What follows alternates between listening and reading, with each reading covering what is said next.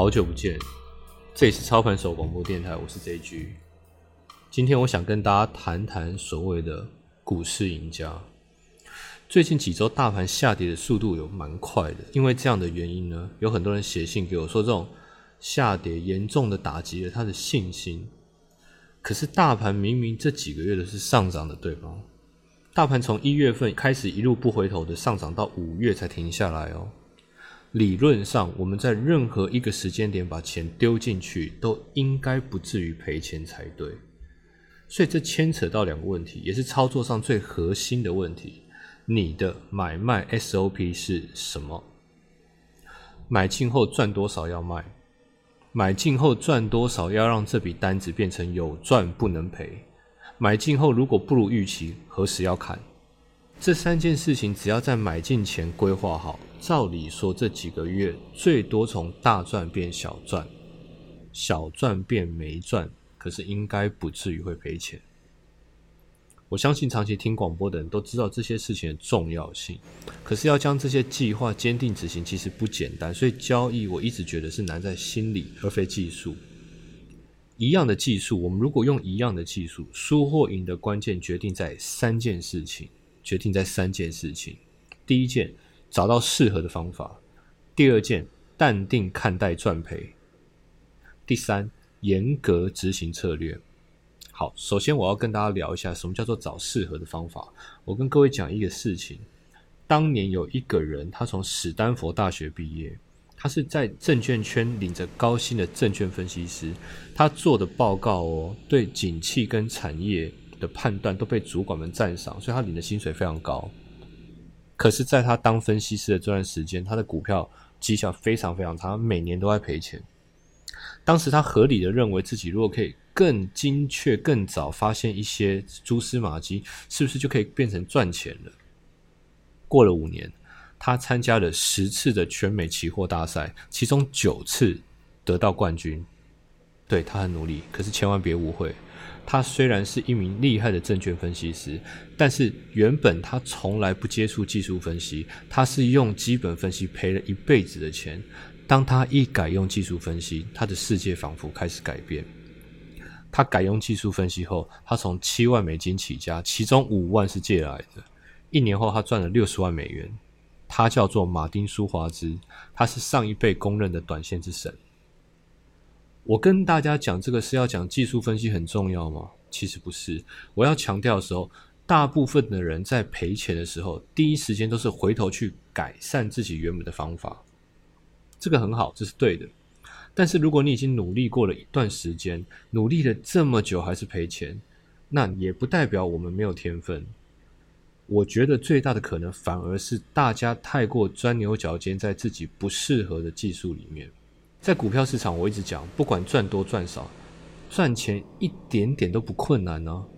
赚得快，赚得慢，这个就是技术的问题，这个就没什么好讲。但如果永远是赔钱，请换个角度思考，是不是我们一直以来用的方法根本不适合自己？所以在进到股票市场的初期，如果你是一个新手，我建议大家先别急着赚钱，我们先多涉略股市的各种可能性。很可能有些你想都没想过的技术，有一天竟然会成为你的印钞机。前面说过三点：找到适合的方法，淡定的看待赚赔，严格的执行纪律。接下来我要谈谈后面两者，一般人称作是纪律，在我看来是一种修行。我训练过一位学生，他叫 Rick，他跟我们一般人一样，并没有什么有雄厚的财力背景家庭，他是一个非常普通的人。他现在三十多岁，他已经拥有两千多万的自有资金。他现在是一个专职操盘人，没错。但我要讲的是，他在三年多前，他告诉我，他想彻底放弃股票。他说他进股票市场已经十几年了。他说如果可以，会选择从一开始就完全不要认识股票。他说他操作的好痛苦，虽然有赚钱，可是每天看数字上上下下，每天每天的赚赔，造成他无法入眠。他觉得非常有压力。我们经过了几次的对话，五次六次的来信，然后中间有见过一次两次面。我劝他把资金缩小到一半甚至三分之一，目的只有一个：你缩小了你的资金之后，你会把赚钱赔钱的得失心降到最低。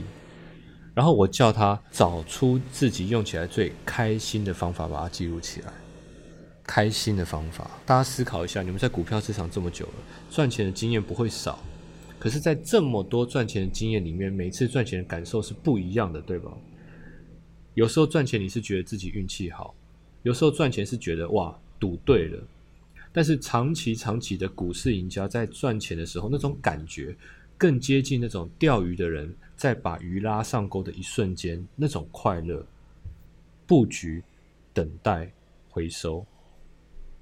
享受自己的计划，赚到自己该赚的钱，这种快乐、这种喜悦，真的超越了金钱的本身。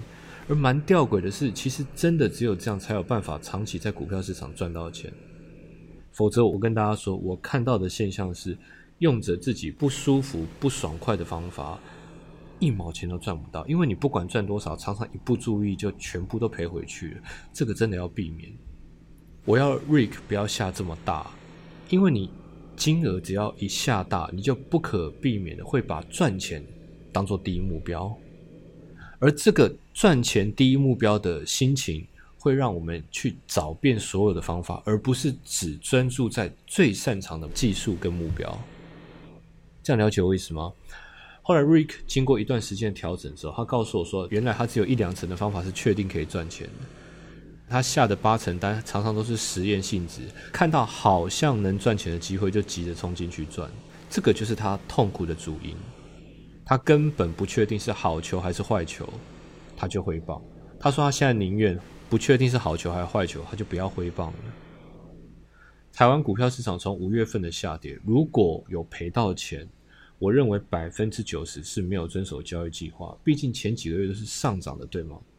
但是我希望大家先别气馁，投资是一辈子的事情，调整脚步，检视自己，记住慢慢来，找到方法就是印钞机。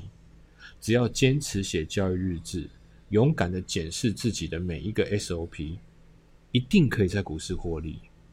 马丁·舒华斯坚持了五年，Rick 也差点放弃，但他们现在都是股市里人人羡慕的一级玩家。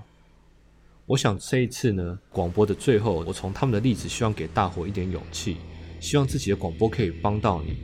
最后一句话送给大家：要赚钱，爱上自己的交易日记。